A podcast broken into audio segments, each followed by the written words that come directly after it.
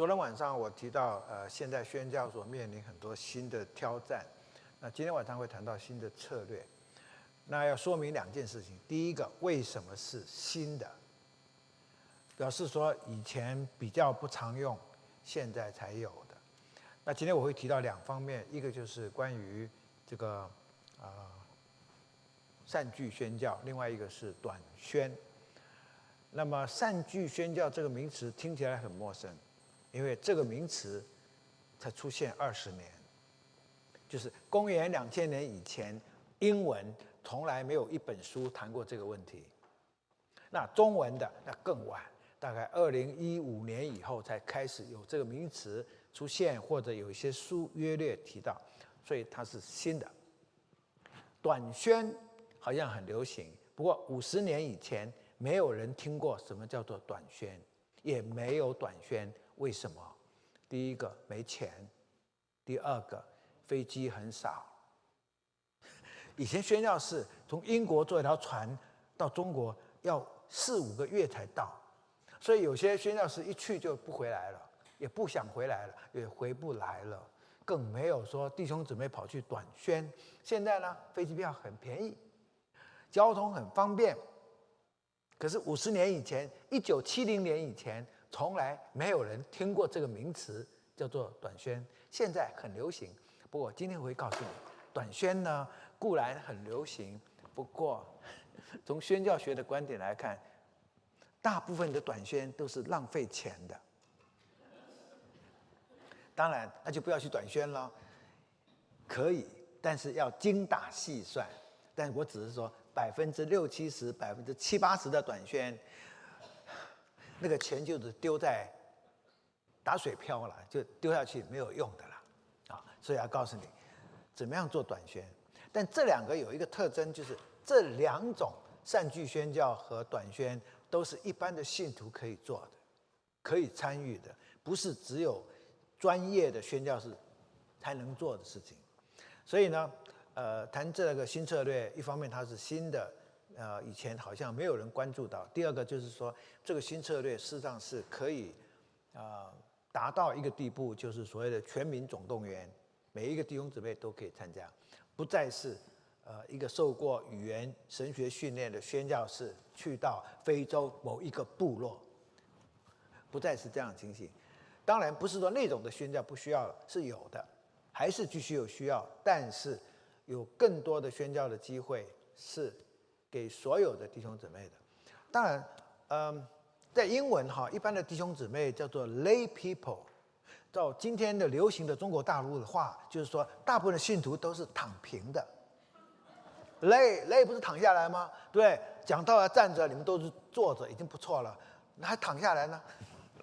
所以呢，大部分的信徒都是躺平的，顶多带祷，顶多奉献。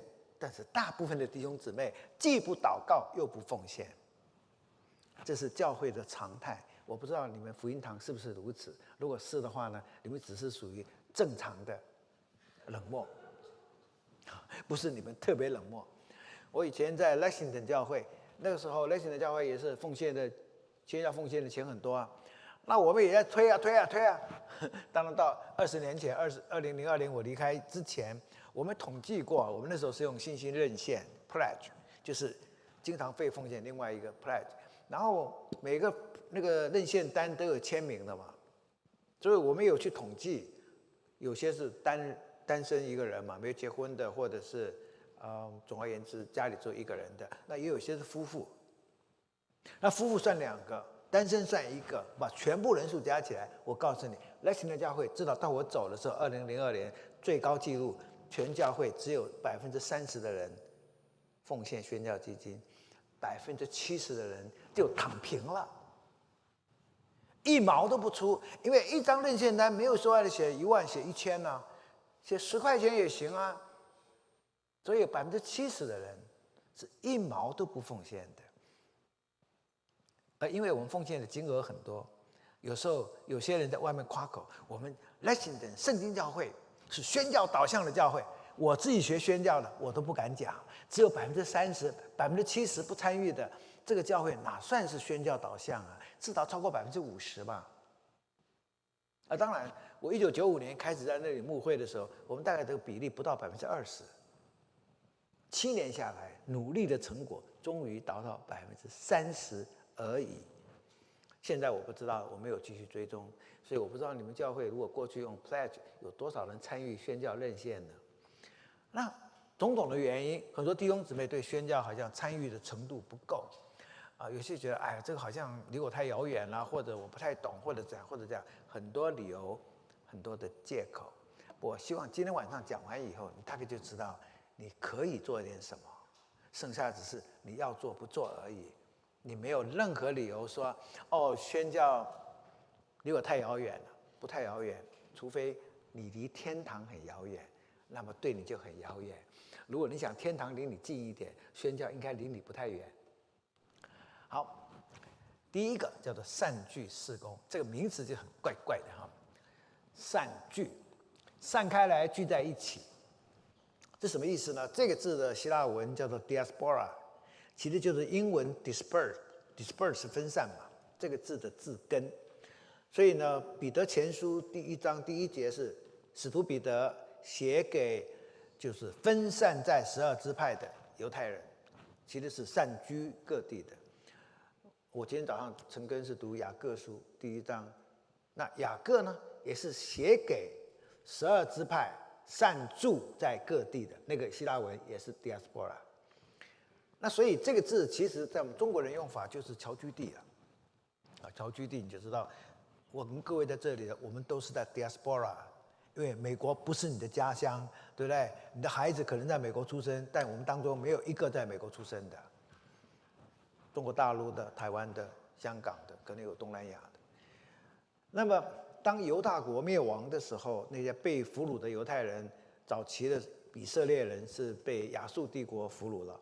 那么晚期的是犹大国灭亡的时候，是巴比伦把他们俘虏了，就分散到许多寄居的地方，就形成许多的这个犹太人的社区，犹太人的社区，然后就成立他们的会堂。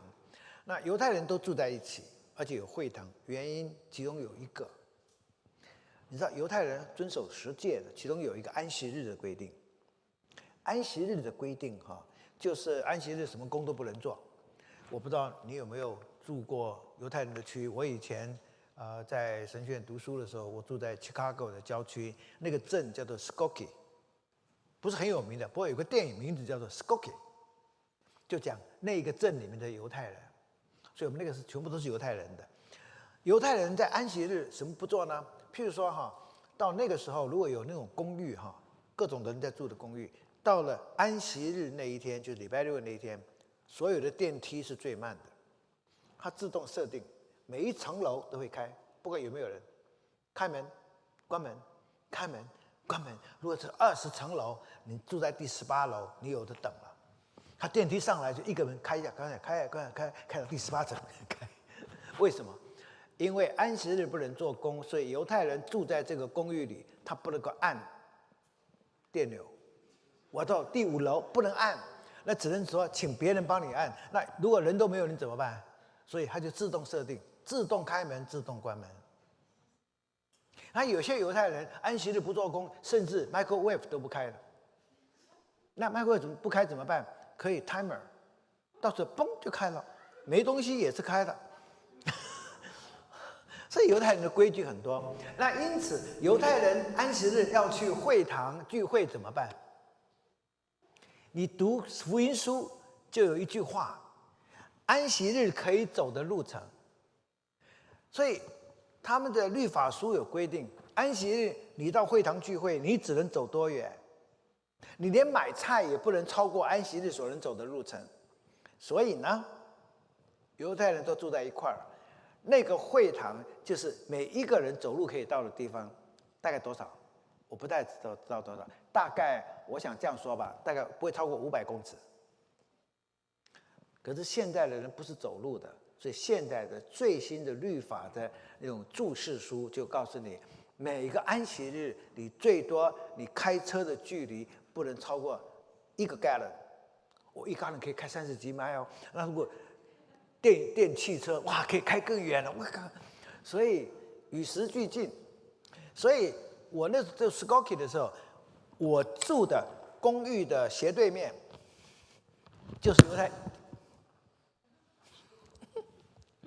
就是犹太人会堂。每到了安息日礼拜六早上，差不多嗯，可能九点半十点钟左右，我就看见四面八方的犹太人就走到这里来了，全部黑衣黑袍帽子，两边蓝的是有两个小辫子的，最保守的 Orthodox Jews。正统派的，所以他们要住在一起。你不能够擅住在郊区。如果犹太人住在那里，要不然他不去会堂。要去的话，你怎么走啊？你没有很近的会堂可以去，所以必须住在一起。那这个中间就有一个会堂，所以他们有这个原因。而且都是只能你安息日所能走的距离，就是几百公尺之内。所有的居民是以这个安息这个会堂为中心，然后算距离。你只能住在这里，否则。你就是孤魂野鬼，所以他们有这样的一个规定。那因此，这些犹太人的会堂到了初期教会的时代，就是基督教开始传播的时候，大部分的教会在公元一百年以前，几乎是有犹太人的社区就有教会。反过来说，没有犹太人的地方就没有教会。到公元一百年为止，然后之后。福音开始广传，有更多的呃非犹太人，不是犹太人也信主了，因此教会就会设在没有犹太人的城市也有教会。之前不是如此的，哪个城市有犹太人，有犹太人的会堂，然后就会有教会。当然，教会不是在会堂里，就要教会隔，就要会堂隔壁。保罗每次去传福音的时候，他第一站一定是会堂，干嘛？拉羊。不过现在不一样，我们的弟兄姊妹，你别去 Lexington 去拉羊，所以此一时彼一时。那保罗每次都到犹太人的会堂去讲一篇道，那时候犹太人会堂很开放，欢迎他来讲几篇道。他讲完道以后，就带走一批人，带走的人都变成长老。为什么？在犹太会堂里面，很多很敬虔的，包括外邦人叫敬虔人，譬如说意大利百夫长哥尼流就属于这种人。另外一种是敬虔的犹太人，甚至是管会堂的。保罗讲完道带走了，他就变成教会长老。所以那时候很多人一信主就变成长老。今天那可就没那么简单喽。我看到你们走廊上，许长老案例的时候，还有一个一个那个布在那里啊。所以你想想看，许长老当长老也不那么简单呢。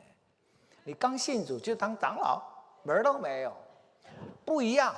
你现在信主，你是 吃共产党的奶水长大的，无神论变成基督徒。你刚信主，你啥也不知道，怎么会当长老呢？可是犹太人不一样，犹太人六岁开始学摩西律法，然后信主之前，他可能就是旧约非常熟悉，唯独不知道他们所等候的弥赛亚就是耶稣基督而已。只要这点搞清楚了，第二天就可以当长老。所以以前刚信主可以当长老的，现在不可能，不可能啊！有这样的背景，所以我意就是说，犹太人散居各地，那是 diaspora，犹太人的散居之地，那那个地方就成为教会发展的温床。所以散居事工，的确，二十年以前，公元两千年以前，没有一本书用这个名字，没有一个一本书或者任何的文章讨论这个问题的。但并不代表善居士工是一个新的。其实，日光之下没有新事，已经两千年了。教会两千年以来就从善居士工开始的，只不过过去第一个我们没有用这个名词，第二个我们可能没有刻意的去注意到善居士工的重要性以及呃在宣教上的一个策略的问题。现在不一样，现在所有的宣教机构都非常看重善居宣教。而且认为不用这个方法，福音不能传遍地极。懂我的意思吗？过去的想法是教会宣教机构要差派宣教师到世界的每一个角落，然后传福音。那有些地方很难去，还有学语文等等。现在他们发现有一条路更近一点。我到现在还没查出来那句话谁说的？谁告诉我们说莫斯科到北京最短的路是经过巴黎的？有人说是列宁讲的，somebody 反正总而言之是共产党的某一个人。你懂吗？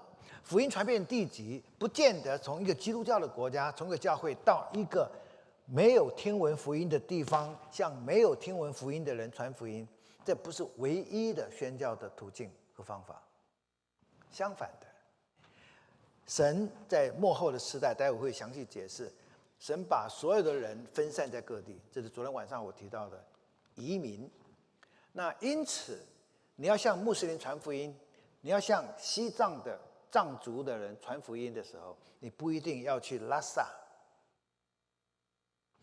我们在 Boston 就有一位呃，那那个姐妹告诉我，她是藏族的哈，所以她是姓卓玛。我一看到卓玛就知道，哦，中国有很多歌星都叫卓玛，都是西藏族的。后来才知道，卓玛是康巴族的。你知道，呃，西藏有很多民族的。康巴是在以前的西康那里的康巴族的，呃，达赖喇嘛的后卫队、御林军都是康巴族的，他们靠近四川西康那里。那康呃卓玛是他们一个很大的、很重要的一个姓，也是一个算他的贵族的姓。啊，这位姐妹在 Boston 的那个呃 Access 就是剑桥者当中服侍，她告诉我的，全世界的藏民。藏族的人信基督教的大概不超过一百个，所以我们 Boston 有百分之一 那位姐妹，她怎么信主的？她不是在西藏，不是在她家乡信主的，她在北京信主的，北京，然后有外国宣教士，然后还有别的等等等，所以她当她受洗的时候，可能是在美国或者是在欧洲，她在瑞士好像待过。他就是一个典型的，就是在善聚之地，他在海外的西藏人的当中信主的，受洗的。他连到北京，北京也不是藏族的家乡啊，他是在那边接触福音的。那受洗可能是在美国或者欧洲，他就是典型的，就是说离开自己的家乡，反而有机会听到福音、信主、受洗。然后这样的人。如果有机会回到自己同胞当中去传福音呢，那是非常有效的。那这位姐妹卓玛姐妹告诉我说：“呃，现在我不确定哈，因为现在有疫情的影响。过去的话，她几乎每一年或者一两年，她一定会到尼泊尔。尼泊尔有个藏族村难民营，好几千人，那边有十几位藏族的基督徒。但在西藏有多少基督徒？”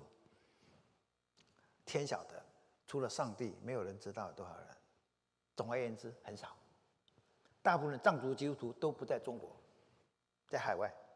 那像这种情形，也就是今天所有宣教机构都认为，假如福音要传遍地极，到每一个民族，可能最有效的方法，而且可能是唯一的方法，就是善居士工。那待会会解释哈，传统的那种宣教方式不是没有用，或者说不必这么做，有时候还是有它的价值，但是一个相辅相成的。那同时，善居事工是一个可以动员所有的基督徒、一般的信徒都可以参与的事工，而不是那种专业的宣教士、受过语言训练、受过神学训练的宣教士。所以，因此可以动员的人更多。虽然我们能做的可能跟先教士能做的是不一样，因为程度不一样，但是在让他们接触福音的话呢，很多一般的信徒可以透过这种善聚施工，帮助他们可以第一次接触福音。正如呃这位卓玛姐妹她在北京的时候接触她的两位呃美国的姐妹，是美国姐妹，呃她们也是在那边做短宣，当然不是一个礼拜两个礼拜。他们大概是做外教，教英文的，大概待个一两年、两三年就走了。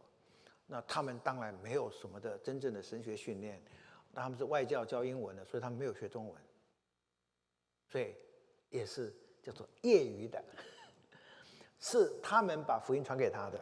但这两位姐妹，卓玛姐妹告诉我说，那两个美国姐妹在没有来中国以前，他们就祷告、祷告又祷告，好像做梦一样。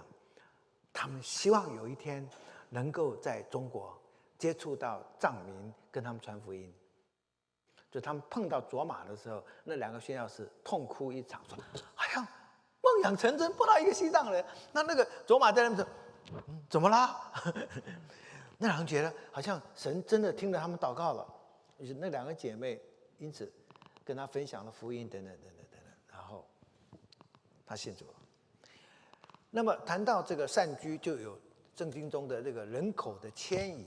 人口迁移有两种可能性，一种我们叫做呃惩罚性的迁移，譬如说犹太人国破家亡被俘虏了，因为什么？他们拜偶像，不遵守律法等等，所以神审判他们，被迫迁移的。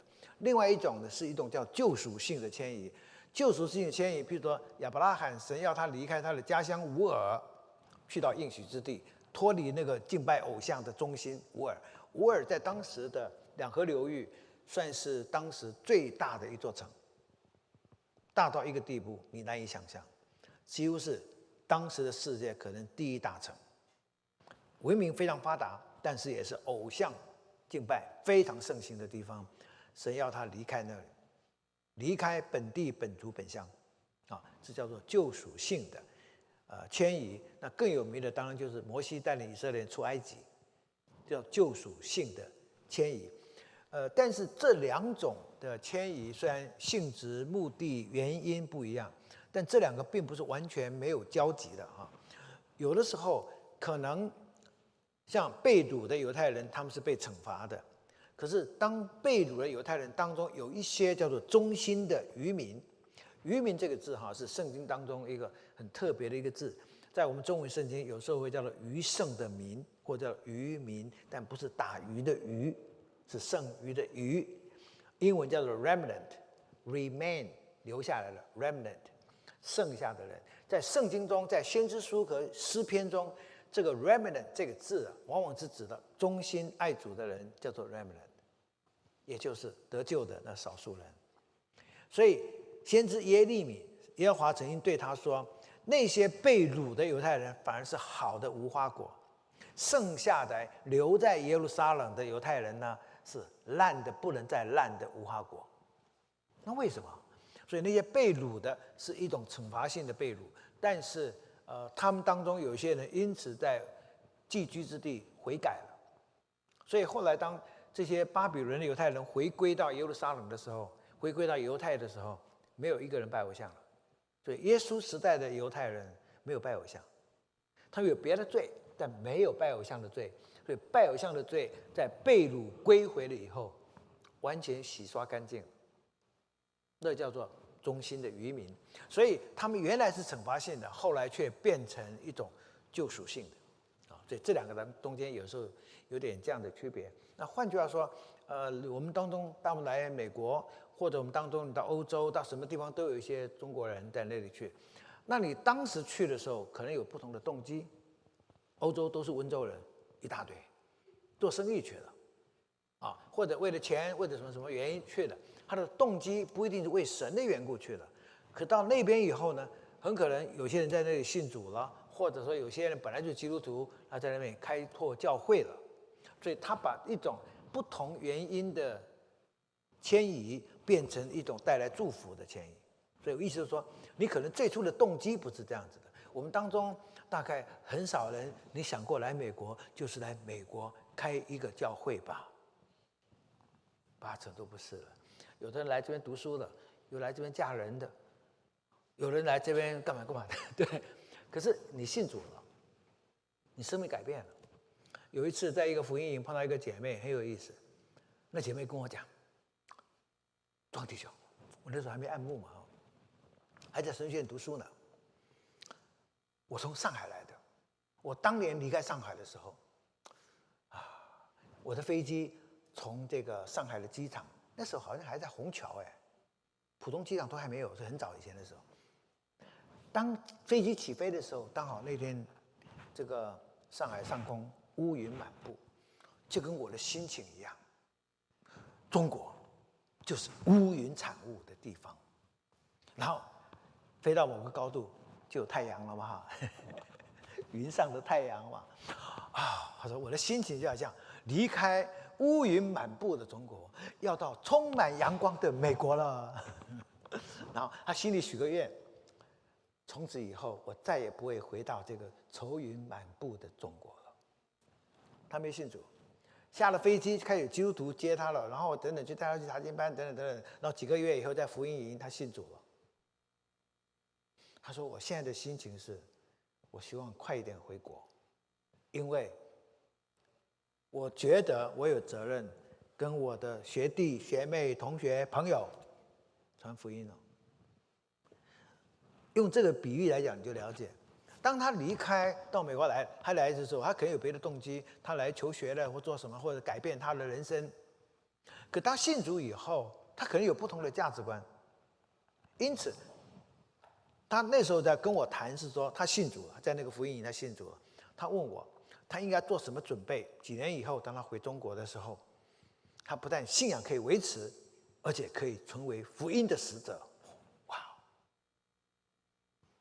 很受激励，很受感动，所以呢，他的迁移，他原来的目的是一个，可到后来，他把这个转为一种福音性的、救赎性的。我们中间每一个人也都是如此。你来美国的时候，可能你有当时有不同的动机，但是来了这儿以后，你的信仰的改变、生命的改变，有可能生从此在你身上有另外一个新的任务给你。那善具施工有什么特质？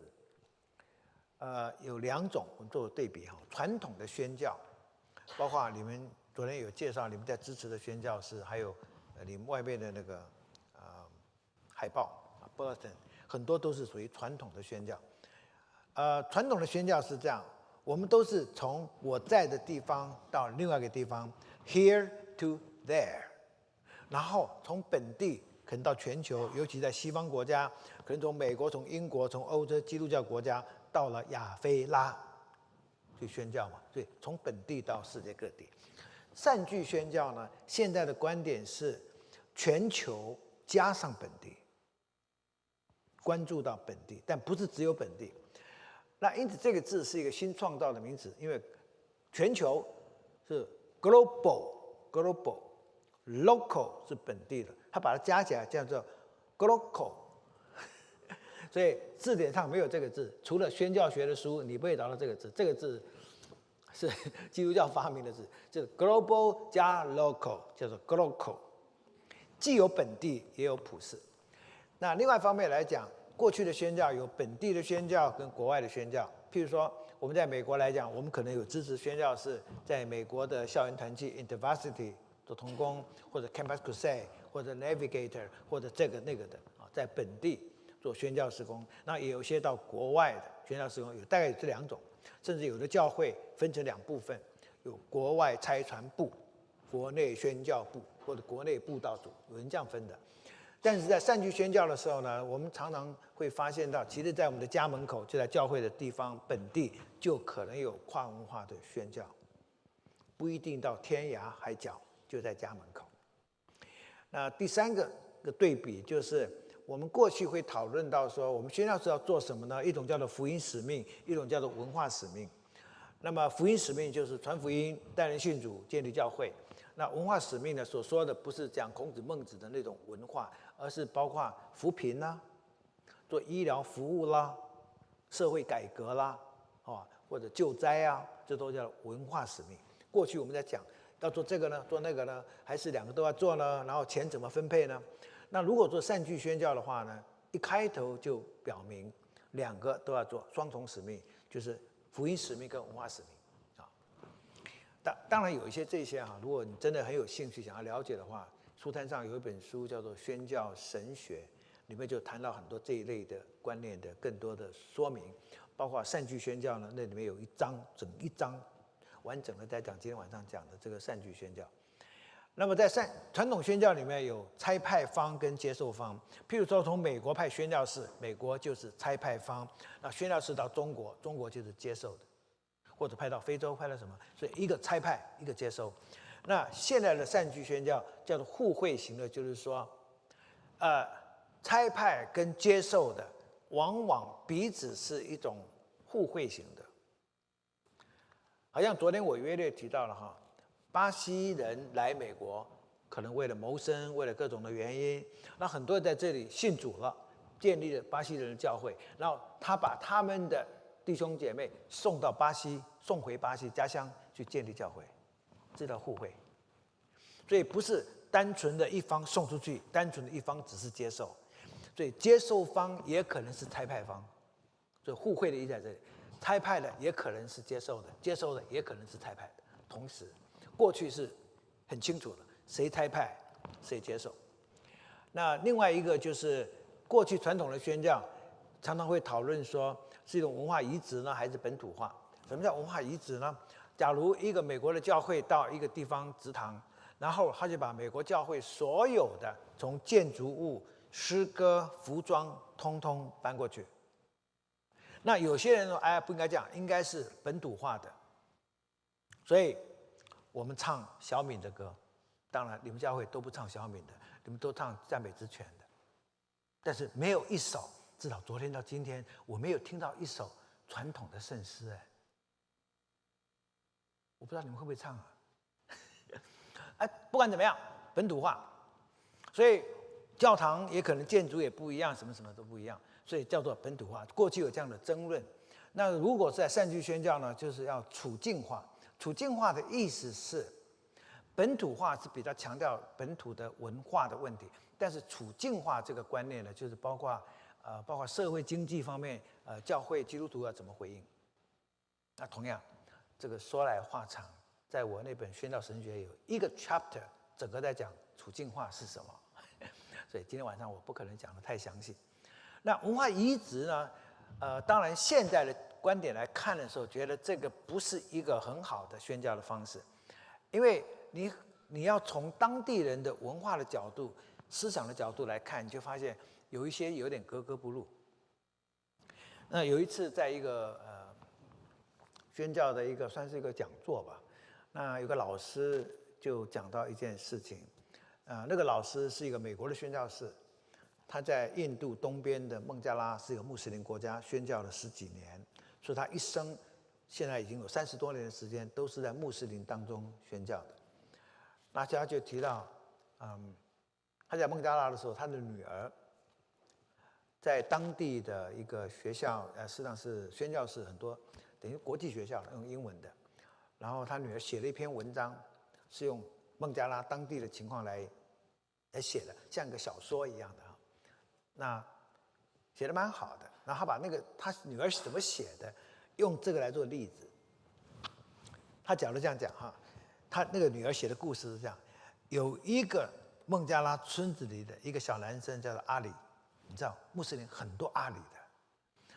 阿里的小男生呢九岁，他每一天上学会经过一个美国人的教堂，然后去上学。他都不知道这围墙内在干什么，因为基督教在干什么，他不知道。他每天都要经过他，每天都很好奇他们在干什么。后来有一天鼓起勇气了，看着没有人看见，他就偷偷溜进这个美国人的教堂。刚好呢，呃，他们是有聚会，他就坐在最后一排，偷偷的看，因为他去过清真寺，他从来没有去过教堂。然后他这样看见什么呢？他那天坐在后面。坐第一排，最后一排，他就看面前面很多人在聚会嘛哈，他就首先注意到前面在两三排有一对一男一女，显然是情侣啊，干什么？夫妻不会这样子，反正两个相亲相爱。哎呦，夫妻不会这样子的啦。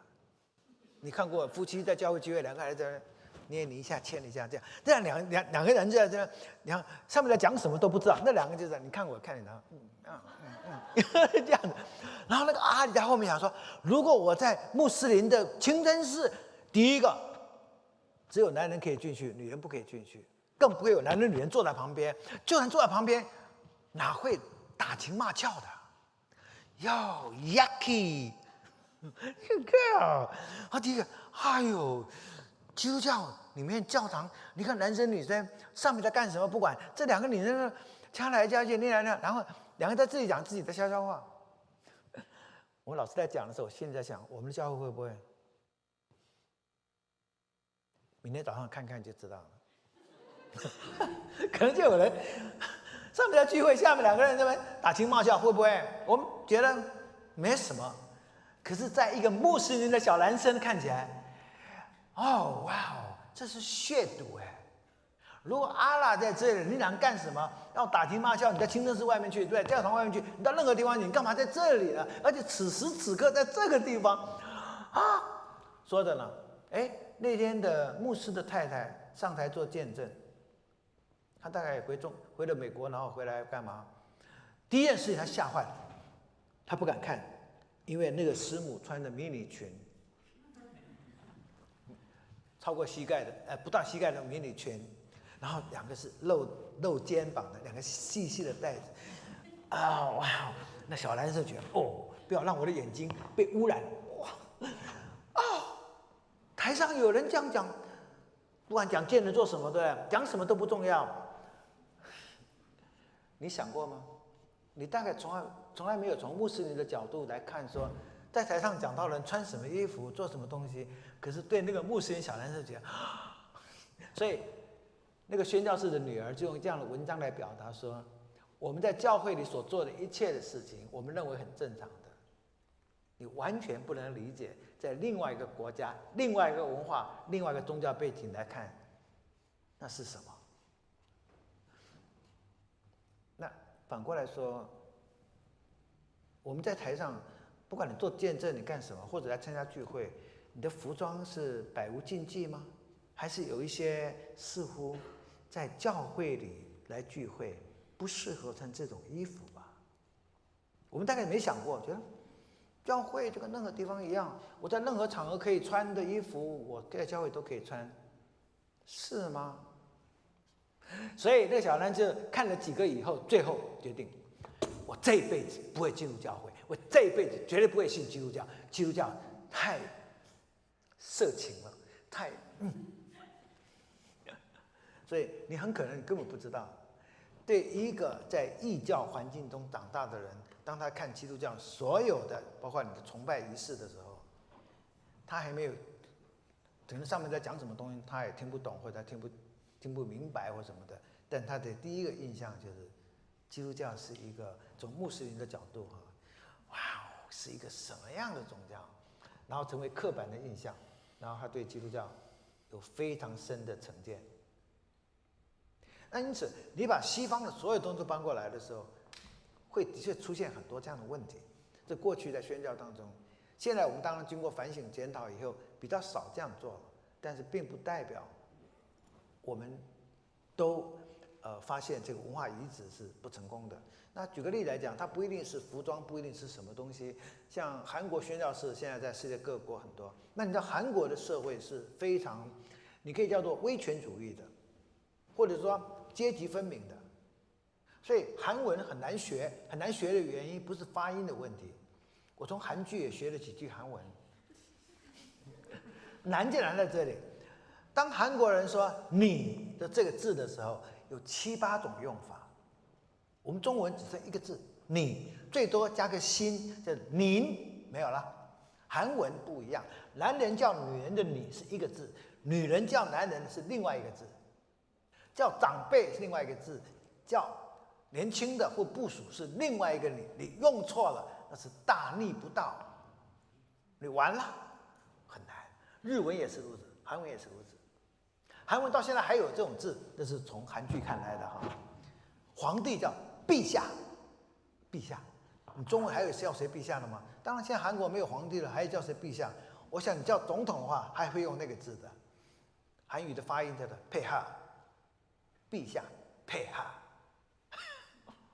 还有殿下，还有阁下，哎哎，都是你哎，我们中文都有啊，可是现在不用了，韩国人照用，日本人继续用，这是文化。然后韩国人在美国建立一个教会，他们叫牧师，不叫牧师，摩西令，摩西，韩国人练练练的字哈，都是用福建闽南音念的。我们福建闽南话，牧师叫牧师，牧师。那韩国人就是牧师，牧师令，牧师人，那是一个尊称，牧师令。那跟牧师讲话的时候，你不能正他看，你就哎呀低调这样子。握手的时候不能这样握手的，左手一靠到这，对吧？哦，致敬礼。当然也有些人不摸这，他摸肚子。有些人太胖了，他手摸不上来干嘛？他摸肚子。我这次去韩国的时候，有些人就是摸肚子跟我握手，但大多数人是摸在这里的。哎，他的文化就是这样子。可在美国建立教会以后，他要年轻人，不管是美国人、韩国人，你叫牧师的时候，你必须头低低的这样子。那美国人就很不习惯，对牧师要这样讲话吗？然后叫牧师，Hi Henry，How dare you are？你叫他名字，你只能说 Pastor so and so。你可以叫他名字吗？在韩国是，怎么可以呢？哎，他韩国教会到美国来了，他不到美国文化了，到韩国文化的。可是问题是，他必须如此吗？所以在美国人在，呃，呃，对，韩国人在美国建立了很多教会，有时候在教会里面会内部有一些争论或者一些冲突，就是因为韩国的文化，啊，但是韩国可以行得通，但在美国不一定行得通，或者在美国的韩国教会的第二代行不通，诸如此类啊，所以文化移植是一个。宣教学里面很大的问题，大家都知道说文化局是不对的，说是这样说。韩国的牧师来美国职堂的时候，他没读过宣教学吗？读过吧？他不知道文化移植不对吗？对，他知道。可是来这边，他的教会就是韩国式的，就是那种文化作风，他他很难改变。那我们中国如果到世界各地建立教会哦，不是建立中国人的教会，如果建立是一个当地人的教会的时候。我们会不会也有无意间犯了这种错误？但是善聚宣教的不同就在于，因为传统宣教士是从一个国家到另一个国家，对不对？所以韩国宣教士从韩国到了美国，韩国到了欧洲，韩国到了非洲，所以它的本土文化很强。过去的时候，这种冲突会比较明显。他如果已经在美国住了三十年，他就不一样，或者。一个韩国的第二代的子弟，啊，我们中文中国孩子是 A B C American born Chinese，他们是 A B K American born Korean。那如果是 A B K，他在那那么久的话，我想他的韩国文化就比较淡了，美国文化就比较强了，所以他在这里可能比较不会考虑到什么文化遗址，他本身不是 Kimchi，这个 K 你可以说 Korean，或者我加了叫 Kimchi。韩国泡菜，对，他可能也吃一点泡菜。有一个韩国宣教士，前前一个礼拜我们在上课，他就说，他为了做宣教士，他努力的学习，终于练到一个地步，一个礼拜，诶，一个月没有吃泡菜，他觉得是很大的成就。一个月不吃泡菜算什么成就啊？我在那边每一天都有泡菜。那个不，那他们的菜哈，所有的菜就是辣、很辣跟非常辣三种。如果你是四川人、湖南人的话，哇，那很 enjoy。他连汤没有一次的汤不辣的。那有个姐妹是温州来的，她什么辣都不吃，说她每天都喝白开水，因 为什么汤都不能喝，因为每种汤她都加辣椒，啊，诸如此类。所以文化是一个无所不在的。但如果你在另外一个环境住了很久，甚至你在那边出生的时候，你不太容易从你本土的原来民族的文化要移植过来，所以你会比较容易懂得叫做处境化啊，呃，会有一些调整。那另外就是传统的宣教要专业的宣教师，还有专业的语文训练、神学训练，种种种的训练。那善聚宣教呢，就一般信徒也可以普遍参与，并不代表说专业宣教师不需要。我只是说。一般的信徒没有这专业训练也可以参加这善聚宣教。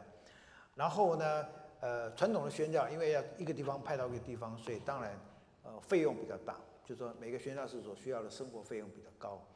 那善聚宣教就是本地，我在本地有做的话，我自己本来有工作，我本来什么，所以不需要教会的经济上的资助，所以经济负担是指从教会的角度来讲，你支持一个宣教士。如果到非洲便宜一点，可能一年两三万美金；如果到德国，大概七万到八万。那如果本地呢，叫自助型的，不需要特别的费用，诸如此类啊。这是两个这个特别。那暂居施工，我觉得如果从中文的角度，其实就是侨居地的施工。我们住在侨居地，对。那目前在东南亚、在北美、世界各地都有中国人的教会。这都是在当地的华人社区建立的，就侨居地的教会嘛。马来西亚的华人教会，呃，欧洲也有很多地方有华人教会嘛。当然，到欧洲的华人教会不会讲温州话的话呢，嗯，你就会变成二等公民。温州话很难学，据说那是天堂的语言，只有天使才懂的。反正温州话讲，我真的广东人叫做无厘头，你猜都猜不到这什么。所以温州人很自豪的说：“我们用温州话编做密码，打败日本，打败越南。因为那个密码常常会被人家解码嘛，被拆掉。后来还用温州话，日本人大战结束都猜不出来，越战打完了，越南人猜不出来。所以可见温州话啊，好难哦。当然他们讲了哈，但我也知道，真的我是一个字都听不懂啊。那温州的教会百分之八九十都是温州人建的，只不过。他们现在用普通话聚会了啊，他也知道信徒不都是温州人嘛啊。那温州还有不同的地方，后来他发现温州话还好几种哎，在我听起来都是一样听不懂的温州话。他们有清甜的，温州还有乐清的，还有那个南边还有一个什么瑞呃瑞瑞什么，好几个地方，嗯，所以瑞瑞安的瑞安的还有温州市里面的还有这还有那还有那哇。他们还有一点小小的不同了啊，我只是听不出来，反正我就是听不懂的，就是温州话。那所以呃，他在社区里面成立很多这种华人的教会，这就是善聚施工。那不但如此，其实不是只有中国人，世界各地各国的移民聚集区都有他们各族裔的教会。所以在呃波士顿的话，呃，大概二零零五年，我们曾经有一个小型的研讨会。我们的题目叫做《使徒行传在 Boston》，Book of Acts in Boston，二零零五。后来若干年又开了第二次。那我那时候代表中国教会，我写了一些东西，然后也做一个 presentation 啊。那有巴西的教会、海地的教会，还有柬埔寨人的教会、越南人的教会啊，很多。所以各族裔都有一些教会在不同的社区里面产生，这都是善居施工。那为什么会各地区、各城市都有各民族的移民的教会呢？因为移民，嗯，从一个地方迁到一个地方，一定有各样的困难，生活上的困难、经济上的困难，所以对福音比较开放。第一个，他需要帮助，那有人愿意帮助他，他会心存感激。第二个，入境随俗，他可能从泰国来，佛教国家来了美国，很多人的观念讲入境要随俗啊。你在泰国叫他去教会门儿都没有，来这边的话呢，哎，圣诞节听听圣诞歌曲可以的，感恩节有的基督徒请你吃吃火鸡，你去不去啊？当然去了。他觉得这是文化嘛，而且如果你要了解民间宗教的话，民间宗教有个特质，所以民间宗教都是地区性的宗教啊，地区性什么意思啊？台湾很多人流行拜妈祖，妈祖是海神呢。可是妈祖只管太平洋的西边，福建跟台湾，他不能管加州。大西洋，我们这边是大西洋，他是不能捞过界的。关帝爷持着赤兔马，他不能盖 Arizona 那个大平原跟红帆这耶耶耶啊，no no no，这不是你的地盘，OK？所以在中国，如果父母是相信民间宗教的话呢，他儿女到美国来去教会，他不反对的。哎，到那边。要找那边的神明啊，保护一下，是不是？回了中国，哎哎哎，那个不能过来，就这边是我们的地盘，啊，还是这样子。所以在民间宗教的观念里面呢，这个神明是有地区性的。如果你掌握这一点的话呢，其实传福音不一定很难。不管他家里是怎么样的，他多么迷信，到了这儿换神了，他们是这样讲，换神了啊，所以他传福音比较容易啊。你在本地本乡，哦，他就一大堆的问题。那佛教呢？佛教不是民间宗教，所以它不一定有这个地域的观念。不过中国的佛教徒百分之八九十都是民间宗教加佛教的，没有纯的佛教的，所以放心，他们都有民间宗教的观念。所以有时候他们反而在移民地区的时候会比较容易接受福音。同时呢，呃，在自己的家乡呢，因为认识的人很多。空闲的时间串门子过什么活动很多，到了侨居地以后，不太多这种活动了。像我们以前在学校查经班哈，在在美国查经班是我们很重要的一个传福音的基地，因为来留学嘛，全校的留学生就是说除了上课、读书、做研究，有什么社交活动？尤其那种大学城，啥也没有，只有查经班。所以以前我们塔金班，我在芝加哥的时候，就来了一对夫妇，太太是满清公主。丈夫是蒙古王子，哎，不盖的哦。太太姓爱新觉罗，溥仪的家族的，姓姓溥的，他用汉姓溥，没有用爱新觉罗，所以是格格，没错啊，满清公主啊。她老公蒙古镶黄旗的，正宗的蒙古人，蒙古王子。啊，结果有一天呢，这个满清公主跑到我们查经班来了，啊，当然欢迎欢迎欢迎，哎。不要跟我传教哦，我来不是要信教的。我就跟他说，来了这儿，那就由不得你了。来了这儿，我说我就问他，为为什么你你你不喜欢基督教啊？不要给人家给你传教啊？我呀，一辈子没见过坏人。你们基督教说人人都是罪人，我连坏人都没见过，还见过什么罪人？这我不信这套。我说哟，有意思。你是第二个人对我说没见过坏人的，他很好奇。第一个是谁啊？我老婆啊。哎，师母没见过我以前没见过坏人呢。我跟他交往的时候，第一个问题就是很难了，就是坏人长什么样子？坏人长什么样子？怎么能写字叫坏人吧？哇，这个难以形容了。不过也不难回答了。我说我们在吃饭嘛。现在坐在你对面的人，可能是你这一辈子见过的第一个坏人，所以师母会告诉天下所有的人，我见过第一个坏人就是庄牧师。啊，第二个问题又很难回答，我太太。第二个问题，他问我说饿是什么感觉？饿，肚子饿就是饿啊。他说我没有饿过啊。那你告诉我，饿会肚子痛啊？不会，会头昏？不，不会发烧？不会，就是怎么样？就是饿了。废话。我没有饿过嘛？你告诉我饿会有什么感觉嘛？各位，我要考考你的中文程度，你给我写下来，饿是什么感觉？我我现在没办法了。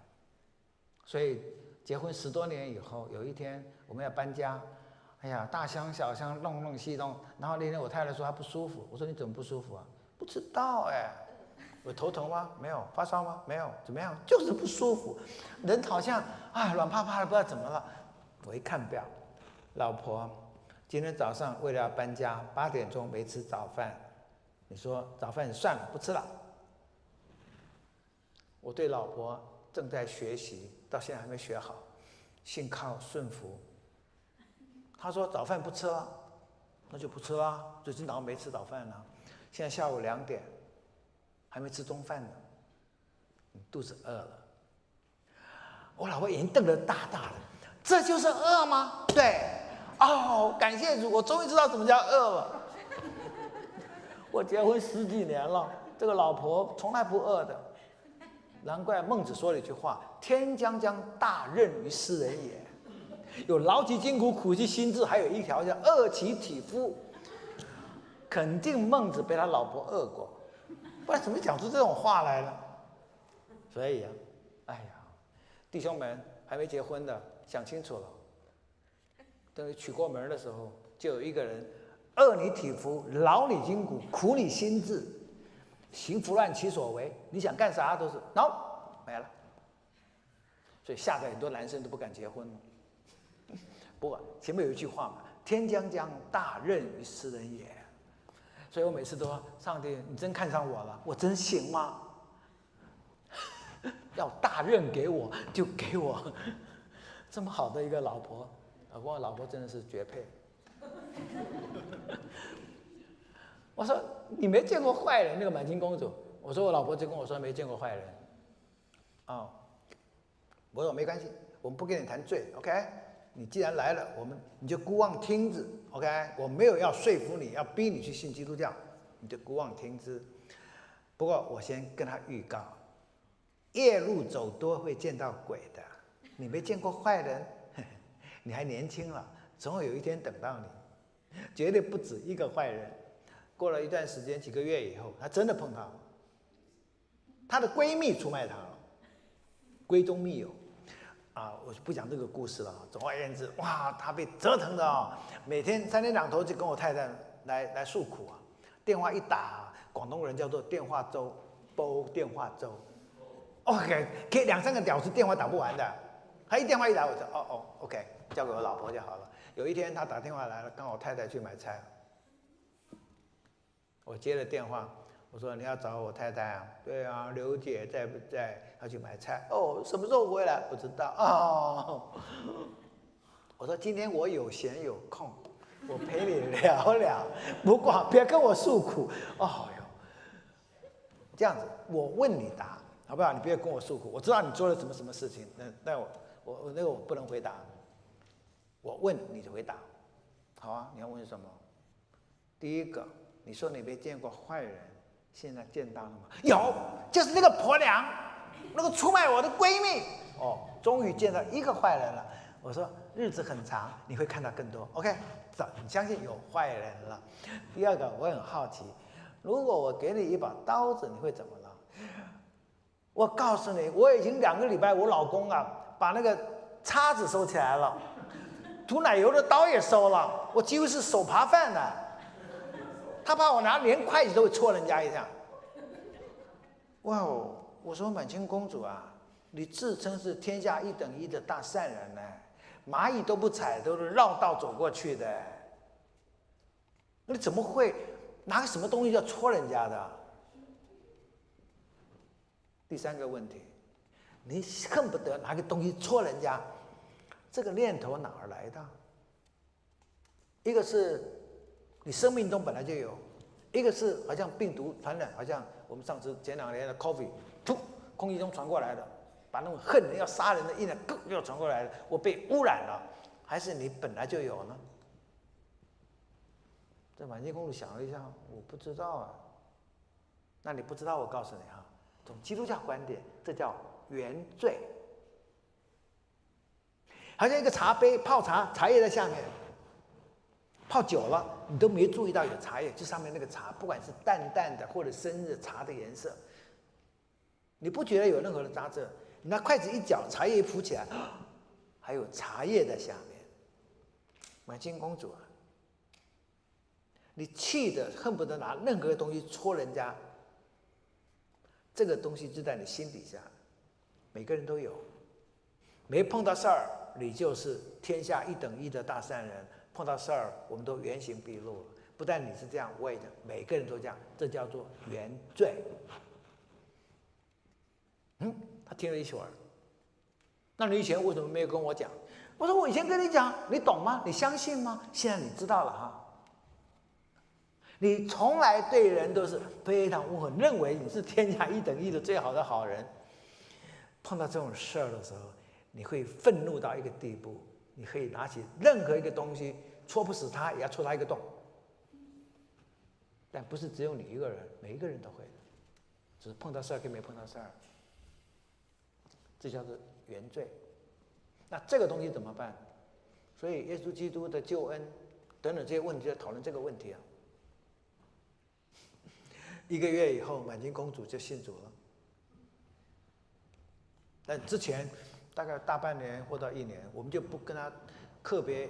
我们当然会讨论到我们该讨论的事情，只是我们没有逼他做什么表态啊。但是就是在那种环境的变化中，有些人心就比较打开啊。在查经班里面，那他为什么来？他自己跟我说啊，他他先生在读机械系博士班，他呢陪公子读书，又没小孩，他一个人就没事干。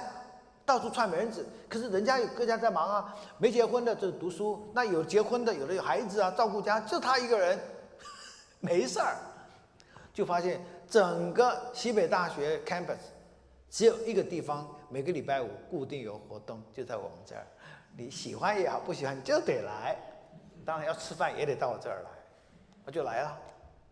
可是如果到台湾，他从台湾来的，会吗？他活动多的了。交友满天下，他哪会到教会来啊？所以，因此，为什么新移民会变成一个福音的沃土，就是种种原因造成的。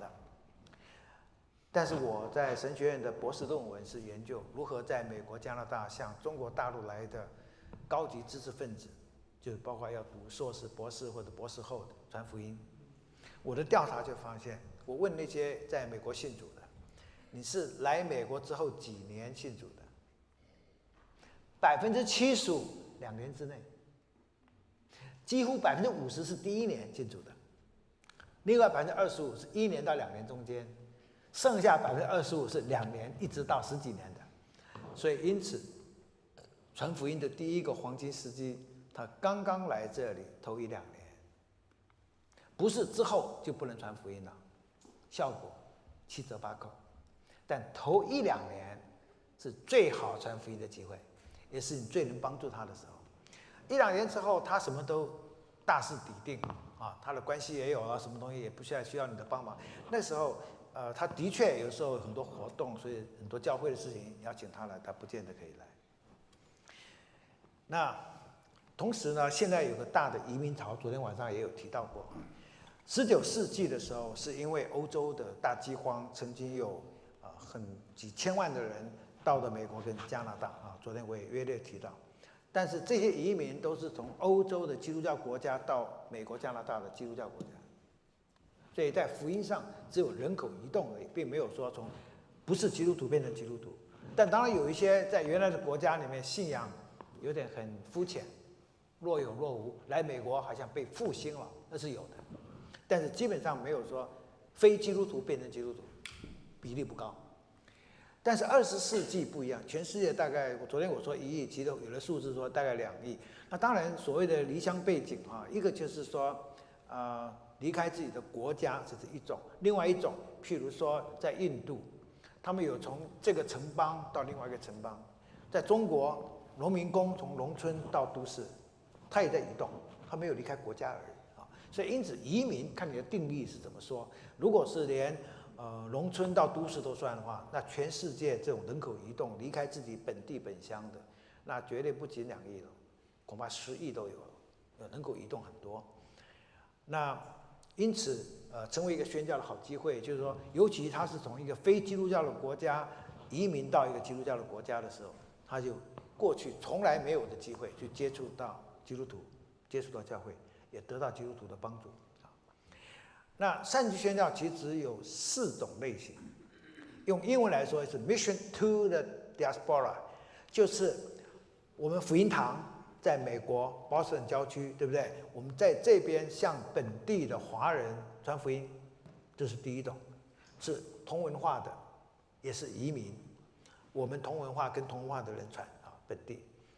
那第二种是 mission through the diaspora，那这个就是说借着宣占据之名来宣教。那这个是什么意思呢？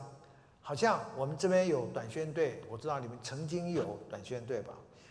啊，我我知道你支持很多欧洲华侨布道会哈，COCM。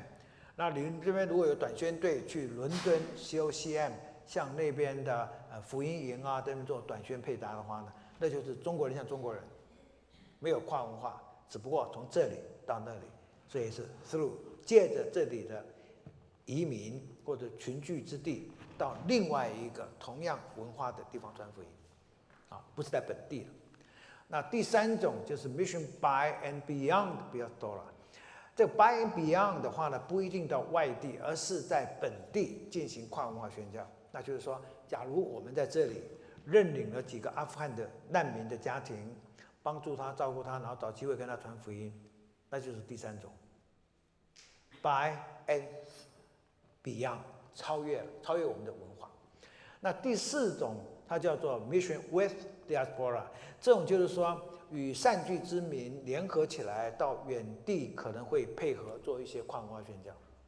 那就是说，如果我们呃福音堂有一些童工，不管是全时间的、长时间的宣教士或者短宣，我们跟另外一个机构配合，我们去呃，我们譬如说南美洲厄瓜多尔有一些短宣或者宣教工作，这是第四种啊。所以对象跨文化。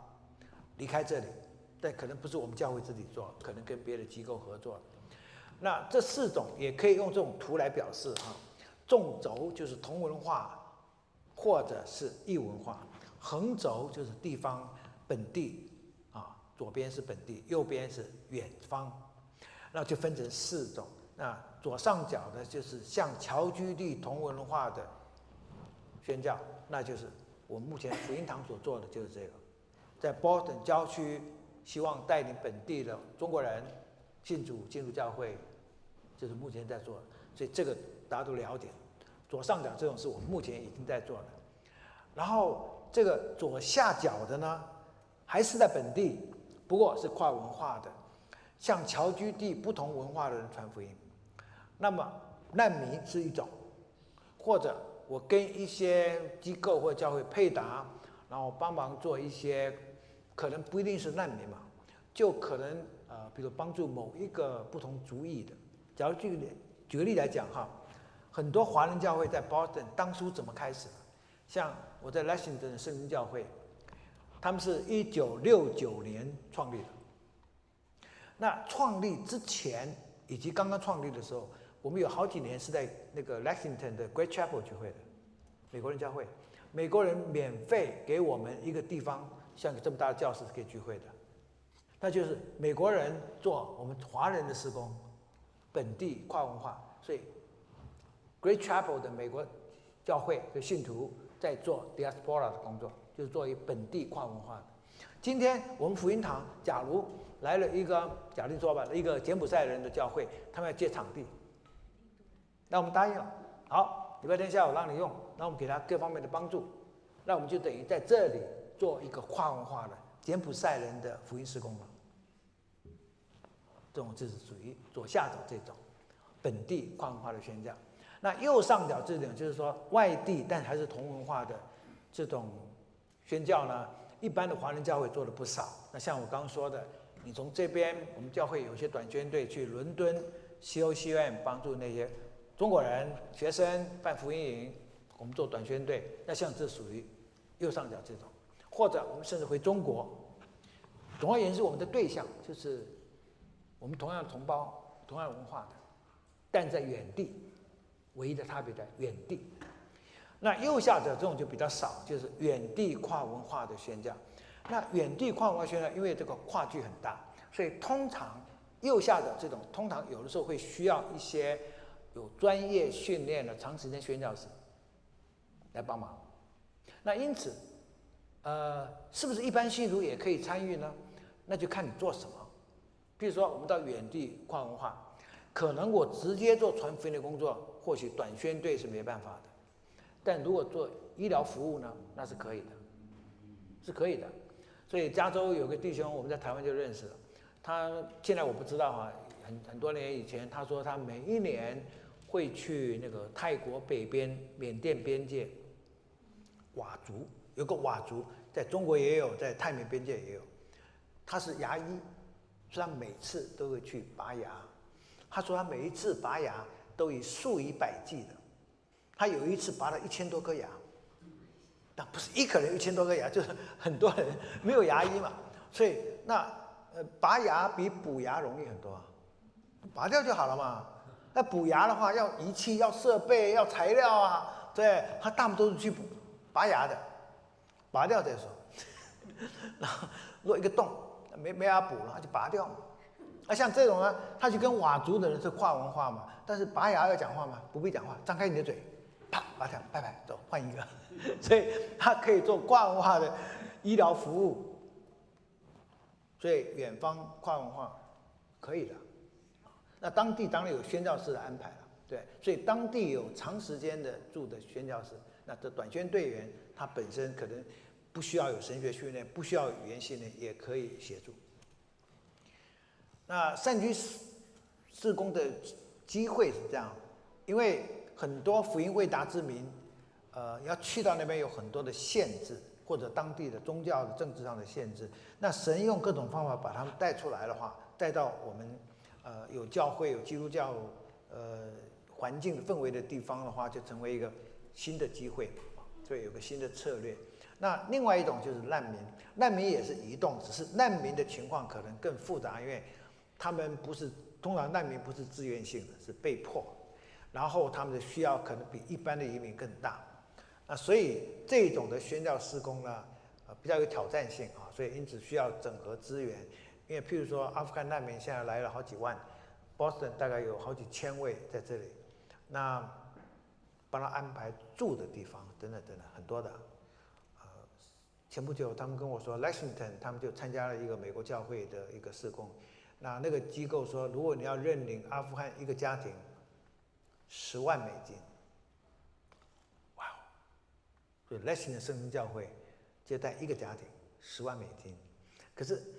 我想他选错人了，那个合作对象是一个路德会，路德会跟他说：“你要花十万美金接待一个阿富汗家庭，但是不准讲基督教。”这我我没有说天天跟他讲基督教，我提都不能提，那那我干嘛做这个？我想做阿富汗难民施工的绝对不止那个教会吧？我猜那个教会就是一个 liberal 自由派的，只能做慈善服务，不准有任何。宗教上传福音的动机，我当时是知道而已了。我觉得很可惜了。其实我们不是马上要做传福音的工作，但是我想，我们从爱心关怀，然后慢慢我们的见证，那当然有机会，我们可以跟他传福音嘛，对不对？但那个那个合作的机构是说，绝对不准提基督教，绝对不能有任何的。我觉得这个我很少听到有这样一个机构啊，但为什么是找到那个机构来配搭？但是这种工作就是属于难民施工，花费比较大。那另外也有一种方式，不是等候移民过来，主动的移民到一个地方去，那不是为了你的经济上的需要，有时候是为了福音，叫做福音移民。当然，有的人是为经济动机，然后加上福音，变成福音移民。待会会介绍一些成功的福音移民，那这也是另外一种可能的方式啊。那举几个例子哈，那我们北美的教会查经班，呃，大部分都是，包括福音堂也是如此。美国的呃华人教会大概有一半以上，都是从查经班转过来的，包括那个圣经教会在 Lexington，一九六九年就是从学生毕业了留下来，都是成立的第一个教会。然后呃，所以在 Boston 有两个呃。有几个教会是最早的，最早的一个是一九四六年，呃，成立一个教会，就是现在叫 New England 的那个教会哈，New England 叫纽英伦华人基督教会，那第一个，那是由美国的教会帮华人设立的，那最初全部是广东人，那现在是讲普通话了，广东人都不见了，不见了就是大部分是死了，或者 新来的都不是讲广东话的。广东话去签了趟唐人街的教会，这第二家是唐人街的那个教会，广东话为主的。第三家国语的就是 Lexington 的圣经教会。那尤其 Lexington 圣经教会就是典型的由查经班变成教会的，然后它成为所有国语教会的众教会之母，然后子孙很多。我们现在 Boston 大概有二三十间教会吧，那很多都跟留学生有关。那全美国很多都是这样的。那当然我们也有一些人信主以后。回中国变成海归，有时候在中国建立教会或者带查经班等等，所以这个典型的是一种善举施工的一个范例。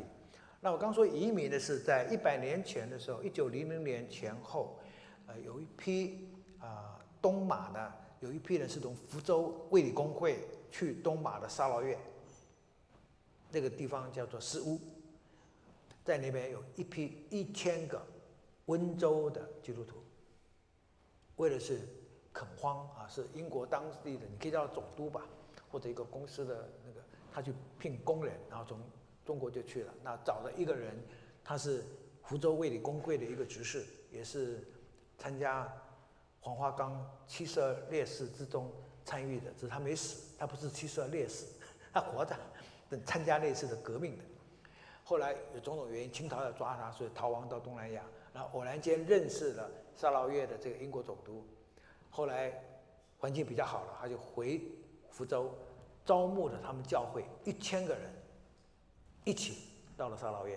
所以那一千人基督徒下去以后，沙劳越的教会是以卫理公会为主，而且那边的福州人，似乎他们叫做小小福州，呃，基督徒比例非常高，大概百分之二三十以上是基督徒，就在福音移民的后代。那另外一批人是从香港招募的客家人，去了呃东马的另外一个地方叫沙巴。那沙巴去的也是差不多一千人，是从香港，然后广西这边的客家人去了沙巴。所以这两个是在华人教会当中一个最成功的福音移民。虽然两边的客家教会跟福州教会都非常强，那现在一百年之后，他们不但做华人的施工，他们也做当地原住民的少数民族的福音施工。他们出钱，然后呃聘请原住民的牧师，算是很成功的啊。所以他从呃成立华人自己的教会到帮助本地的福音工作。那我昨天有提到，刚刚提到那个巴西的教会的成立跟巴西的海归。那柬埔寨现在在，因为柬埔寨难民，呃，在美国最主要的集中地两个地方，一个是在大波士顿，包括罗德岛北边叫 Lower，还有我们这边可能也有，整个这边大概有十几万的柬埔寨人在我们 New England 地区。呃，另外一个地区比较多的，应该是在加州或德州啊。那这边的教会，所以柬埔寨的教会在这个附近有十几二十家。那全世界，包括柬埔寨现在目前的教会，所有的牧师几乎都是在泰国难民营信主的。柬埔寨是一个佛教国家，所以在一九七几年那时候，柬埔寨他们本身有一个一个赤棉，就是红色高棉的一个政党。屠杀他们自己的百姓，所以高棉那时候有四百万人死掉一百万，就自己的人口死了四分之一，所以大量的这个柬埔寨人就逃亡。那最近的就是在泰国，那联合国有一个难民营，里面有几十万人在那个地方，然后从那边在呃被法国收养，然后美国接收等等这样出来的。那因此，今天在全世界，包括柬埔寨，所有的柬埔寨的教会的牧师，百分之九十是在泰国难民营信主的。信主之后，后来变成牧师了。啊，现在全世界有几百间、一百间以上的柬埔寨的教会，在全世界啊，所以你就知道难民营的施工是很有战略性的价值的啊。然后早期的聚会处，聚会处就是尼托森他们聚会处，在啊。抗战刚结束，国共内战快要开始的时候，他们有一批移民到江西，那些教会到今天还在，他们也是用福音移民的。啊，另外有几个特别的例子是在一九五零年代，台湾有一批人，台湾人呃到了巴西，他们建立教会，他们的牧义饥渴牧义的牧义教会，所以在巴西，他们现在还有那个牧义教会啊，他们甚至有自己的呃巴西。用葡萄牙语做巴西人的那个，好像这种施工啊，但是最成功的是有一对呃一个家庭，是原来在台湾的李长寿他们教会出来的，然后到巴西圣保罗一个姓唐的弟兄带他一家，包括三个三个两个孩子一起到移民到巴西，那么几十年后的今天，他们成立了一个教会，是巴西人的教会，总数十万人。十万人当中，中国人大概不超过十个人，就是唐家的几个子弟，还有另外一个杨家的，就这两家，其他全部是巴西人。所以整个教会是讲葡萄牙语的。那他们的孩子是在巴西长大的，所以他们会讲中文，会看中文，但是都可以讲完美的葡萄牙语。所以这是一个非常成功的跨文化的一个宣教啊，但是是一种啊属于这种善举宣教。那因此，在美国，我们可以做什么呢？啊，包括我们福音堂哈，我觉得一个就是呃，做接待新移民，我说是华人的新移民，这方面的话，韩国做的非常成功。韩国的基督徒加天主教徒在全部人口大概百分之二十五，可在美国，韩国人在美国百分之七十五是基督徒，百分之七十五，非常高的，就是。他们对于韩国来美国的移民的接待工作做得非常好，以至于每个韩国人来，即使不是基督徒，都知道到了美国，你找找一个韩国教会，找牧师，一切搞定。从买车、考驾照、买房子，有有中介帮你找房子，啊，什么都有，连孩子到哪里读书都有，然后韩文学校，所以他们来这边所有接待都是教会做的，那。之后呢，好像觉得欠教会一个人情。所以牧师请他来聚会，他很少不去，就去了。那久而久之就信了，就这样子。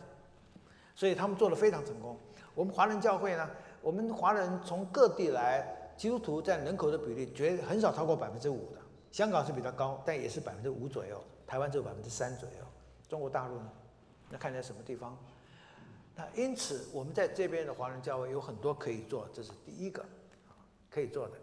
第二个就是有时候我们可以组织教会的短宣队，到待会会讲短宣的事情。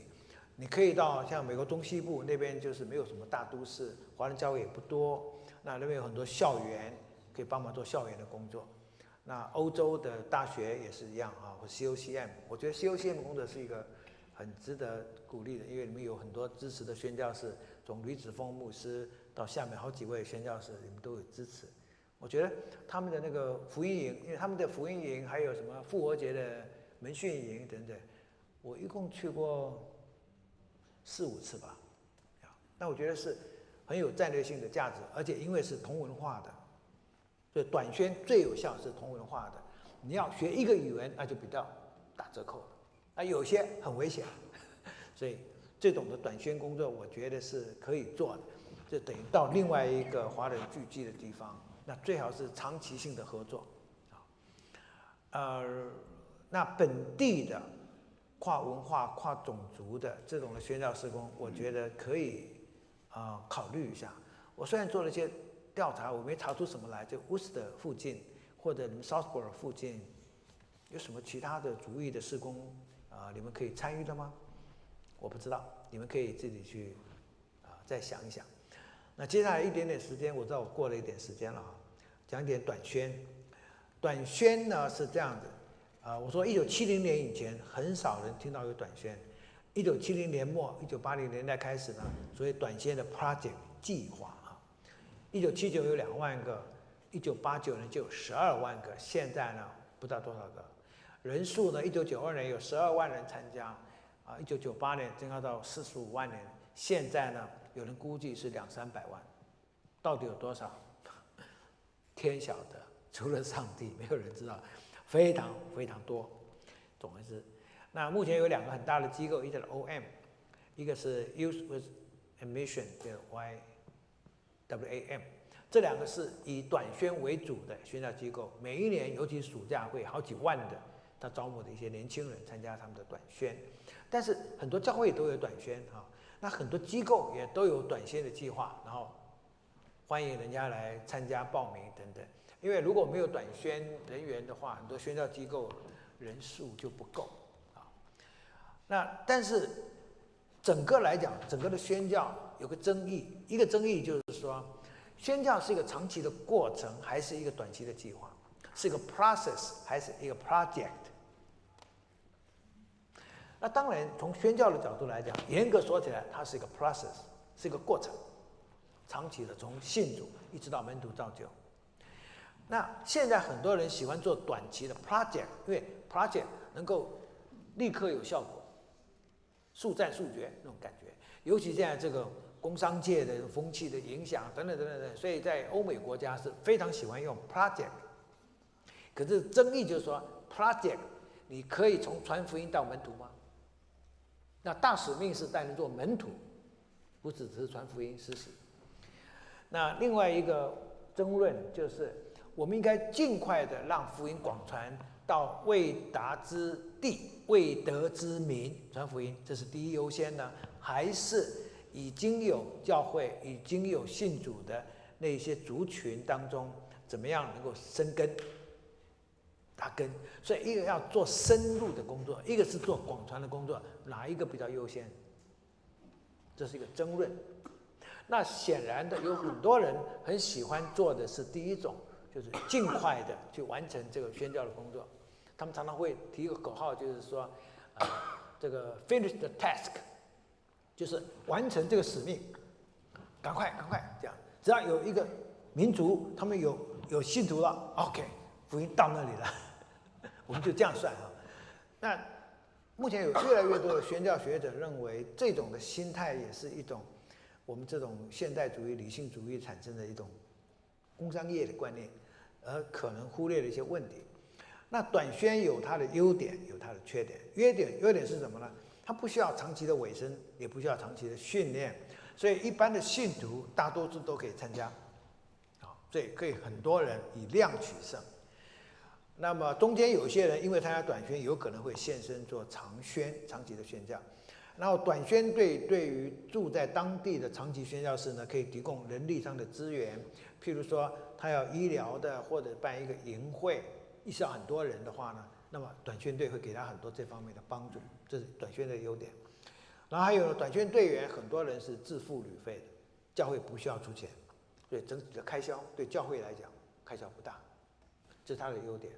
不过呢，它的缺点一箩筐，一箩筐的缺点。第一个缺点就是说，因为他不需要学习当地的语言、当地的文化，也不需要高深的神学的训练，也不需要融入当地的文化，所以有人称为这是业余的宣教士。那这样打篮球 NBA 的 professional 跟那种业余的打篮球那是不一样的。那么这些宣教士既然不需要融入当地的文化，不需要学习语言，也就没有道成肉身的生命见证了。我们打棒球叫做打带跑，hit and run。传完福音的，拜拜，走了，回去报告，我们去那边替两百个人施洗，好像下了两百个饺子一样。然后拜拜，走了。那两百后来怎么样？How do I know? God take care，上帝负责。很多短宣队都是这样子的，但是也许你再过一年两年去问一下，那两百个怎么样了？没怎么样。这个照邓小平的说法，他说香港回归以后，马照跑，跑马继续跑，股票照炒。所以那两百个人受洗了，就还是跟信主以前还是那个样，那个死样子。就很多弟兄说受洗了，你问他老婆，哎，他受洗十五年了怎么样？还是那个死样子。很多短宣的结果就是一堆的那种挂名的基督徒。另外，短宣队员很多来自于比较有钱的国家，因为你要自付旅费，谁能去啊？就是美国嘛，韩国嘛。穷的国家不会有了。你会不会印尼短宣队到世界各国？没有了，印尼比较穷了。所以会去的是谁？就是有钱的。所以这些有钱的国家去的基督徒，常常就带着他们成功神学的色彩，就把这个似是而非的观念就带到当地去了。这是短宣队容易产生的一个问题。那另外呢，很多教会呃自己设立短宣队的时候，他通常自己安排自己设计，往往没有跟当地的宣教士有联络，也没有跟宣教机构有配合。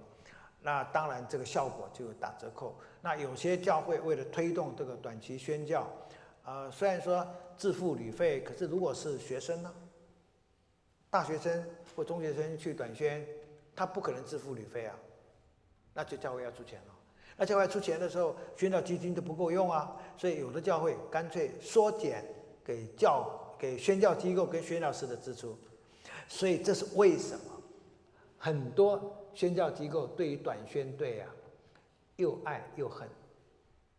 爱就是说，哎呀，短宣队帮忙啊，又恨着，可是把给我们的支持的费用减了一大半，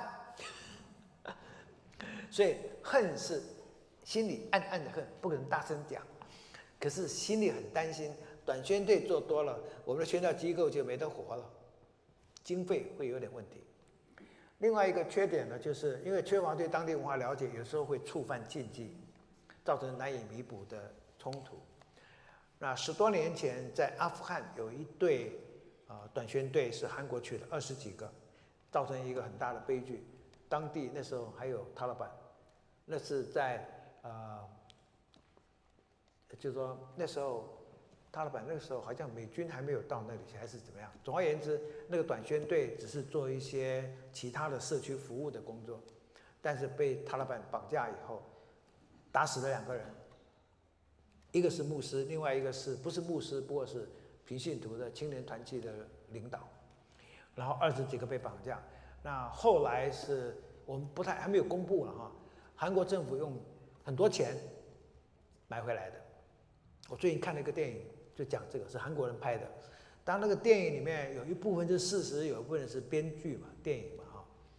电影上是这样讲的：韩国政府用两千万美金赎回了二十几个人，一个人一百万美金呢。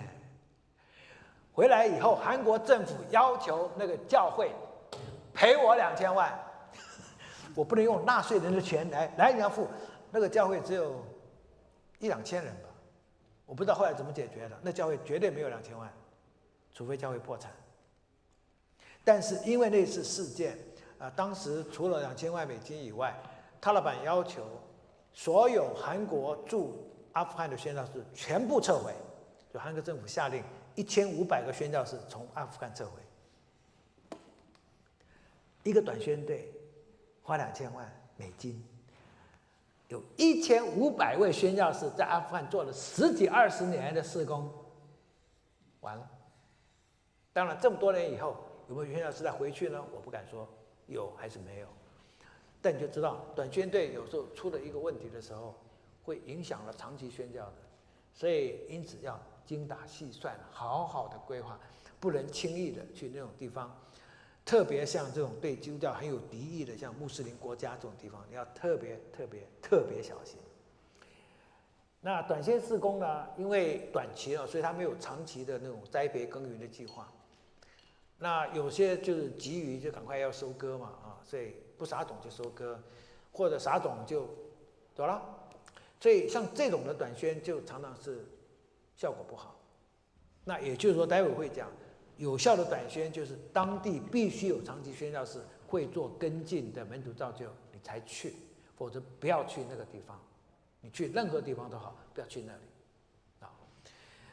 那有的。有有有一次，一个消息是这样：美国有一个美国人的教会，他们短宣队去巴基斯坦，然后去跟穆斯林宣教。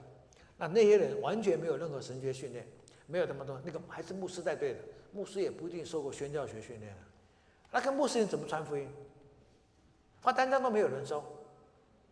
最后第二天要走了，要回美国了，他们觉得在巴基斯坦的短宣好像什么也没做成，连单张都没发出几张。于是那一天，牧师我不知道他一部车还是几部车，总而言之，就在巴基斯坦的那个一个大城市的街上，牧师就从窗口，可能是坐 taxi 哦，窗口把福音单张从窗口这样撒出去，马马路都是嘛。因为你要递给人，牧师你不收，他就干脆在街上就撒，他要去机场了，把多少撒单在福音单上就原地这样撒，然后坐飞机就走了。一个礼拜以后，当地有上百间的基督教的教会被烧掉了。这叫什么宣教？你发一张单张，你也没有递给，就丢在马路上。他说：“算是我知道那边的，反正这种心态是这样的。我不传福音，我有祸了；我传了福音，你有祸了。我告诉你的，你不信呢？所以我来了，传了，单张发出去了，我尽了责任了。可是这算是传福音吗？”短宣队有的人会做这种事情的，呃，所以对于文化差异很大，还有信仰上差异很大的这种宣教工作呢，通常短宣队的效果很差，所以因此有果效的短宣是什么呢？选择一个地点，定点定片，长期的跟他们合作，就有可能建立一个好的伙伴关系。那特别当地有宣教士的话啊，那。做一次就不做了，像这种工作一看就知道绝对没有结果的，不要做这样的工作。然后因为要跟进，要做门徒训练，所以呢，呃，必须有人在当地可以这么做。比如说当地有教会，或当地有你，我们差派的宣教士给你配合，啊，就是可以做。那如果没有这种的，就不要去那个地方做短宣。我的意思在这里。那短宣队出去以前要经过筛选，要经过培训，建立祷告网。培训就是说对当地的文化要稍微介绍一下，让他们了解，免得一去一上岸，二十四小时内犯这样八大错误，该回家了，完蛋了。他说我不知道，这不是理由。不知道以前你要先知道，啊，不然你闯了祸以后就难以收拾了。所以要经过一些适当的训练，最好由当地的宣教士来帮忙做这个工作。那每个人都要有一些。祷告的支持啊，不要忘记祷告的工作的重要。就是你要出发以前，每个人要有几位祷告的伙伴来认领你，啊，在你整个短宣的过程中，然后跟宣教机构啊要有一个很好的配搭关系，我们是帮助他的，而不是由教会来自己来主导或者自己要做什么就做什么。那这样的话就比较不会出一些那种短宣常常出现的问题。很多可以讲的，不过我想时间也有限，那也抱歉又多了一点时间。不过盼望我们能够了解，无论是短宣，无论是所谓的这种本地的这种 diaspora 的那种 ministry 善聚宣教，都是很多信徒我们可以做的，可以做。因此，个人来讲或者教会来讲，我可以想想有什么是我们可以做的，什么是值得我们去做的，然后让更多弟兄姊妹来一起参与。